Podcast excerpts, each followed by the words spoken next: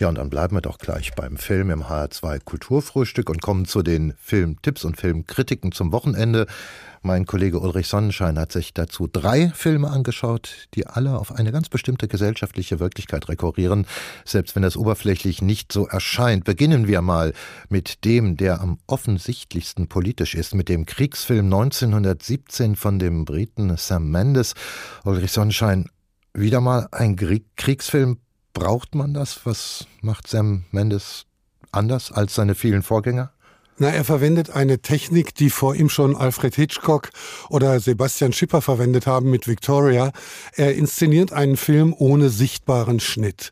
Es ist also eine einzige Einstellung und demzufolge bleibt er unglaublich nah an seinen Protagonisten. Zuerst sind es zwei Soldaten, die den Auftrag erhalten, über das Schlachtfeld hinweg zu einem anderen Bataillon zu laufen und denen mitzuteilen, dass ihr geplanter Angriff eine Falle ist und dass, wenn sie diesen Angriff ausführen, alle Soldaten ihr Leben verlieren werden. Im Laufe des Gefechts wird einer tödlich verletzt, der andere schafft es tatsächlich bis an sein Ziel und kann die Warnung aussprechen. Und man weiß natürlich aus dem Verlauf des Ersten Weltkriegs, dass die Rettung nur eine momentane sein kann und natürlich die Leben, die dort eingesetzt werden, irgendwann verloren gehen. Also die Drastik und die Tragik des Krieges kommt vor, aber Mendes entpolitisiert die Handlung. Der Krieg ist so etwas wie ein Phänomen, was der einfache Soldat erduldet und erleidet, ohne genau zu wissen, wo es hinführt und wozu es gut ist. Strategisch wird da gar nichts entschieden, sondern nur in der Wahrnehmung. Und wir bleiben mit unserer Kinowahrnehmung sehr nah bei den Protagonisten und erfahren quasi wirklich hautnah, was es heißt, im Krieg zu sein. Näher geht's nicht und näher will man es auch gar nicht. Der Film ist aufgebaut wie ein Computerspiel, das mag man bemängeln, wie ein Ego-Shooter rennen diese Soldaten durch Schützengräben und Schlachtfelder, aber ich glaube, dass Wahrnehmung so funktioniert und dass man mit diesen Soldaten mitfiebern kann, obwohl man am Ende weiß, wie 1917, 1918 der Krieg geendet hat dann doch vielleicht noch mal ein ganz anderer Zugang zu diesem Genre Kriegsfilm. 1917 heißt dieses Drama von Sam Mendes.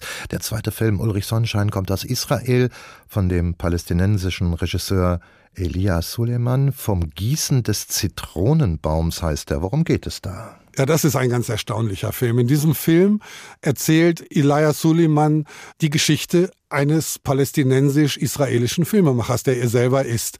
Er sitzt auf seinem Balkon und sieht zu, wie sein Nachbar in seinem Zitronenbaum sitzt und sich Zitronen pflückt. Und der Nachbar sagt, ach, hallo Nachbar, ich hätte eigentlich fragen wollen, ich habe auch angeklopft, aber es hat niemand geantwortet, du hast doch sicher nichts dagegen. Und in der Folge eignet sich dieser Nachbar ganz friedlich diesen Zitronenbaum an. Erst wässert er ihn, dann beschneidet er ihn, um bessere Früchte zu kriegen, und schließlich fragt er gar nicht mehr, wenn er damit umgeht.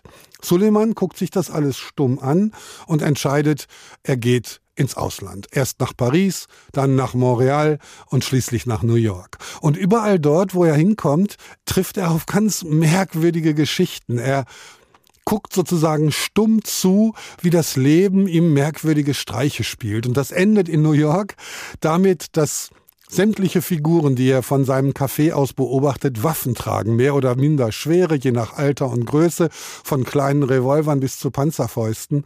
Und diese surreale Welt, die er außerhalb von Nazareth, dem Ort, wo er herkommt, erlebt, ist eben nicht minder merkwürdig als seine israelische Heimat.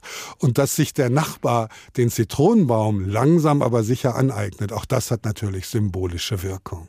Und der Film hat Ihnen so richtig gut gefallen, Ulrich Sonnenschein. Das hört man. Vom Gießen des Zitronenbaums, ein ironisches Drama von Elias Suleiman. Ja, und zum Schluss, zum guten Schluss, sagen Sie uns doch noch bitte, wie Ihnen der Film gefallen hat, über den in den letzten Tagen am meisten gesprochen wurde.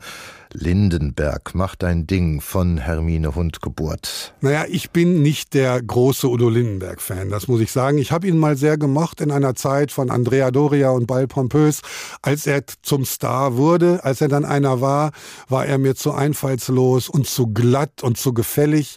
Und vorher habe ich ihn einfach nicht gekannt. Dieser Film erzählt die Jugend von Udo Lindenberg, wie so viele biografische Filme sich immer auf die Jugend stürzen, auf den Werdegang, bis er dann zum Star wurde.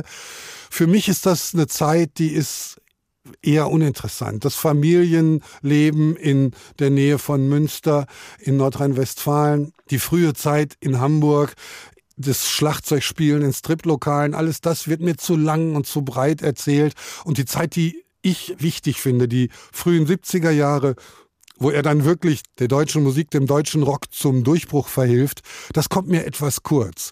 Und Lindenberg lebt ja noch. Ein Ende kann man ohnehin nicht erzählen. Vielleicht gibt es mal einen Film, der mit dieser ganzen Zeit etwas kritischer umgeht. Ulrich Sonnenschein, klares Urteil also zu diesem Film. Wir sprachen insgesamt über drei Filme, die neu bei uns im Kino zu sehen sind. 1917 das Kriegsdrama von Sam Mendes, dann Vom Gießen des Zitronenbaums von Elias Suleiman und zum Schluss über Lindenberg, Macht ein Ding von Hermine Hundgeburt.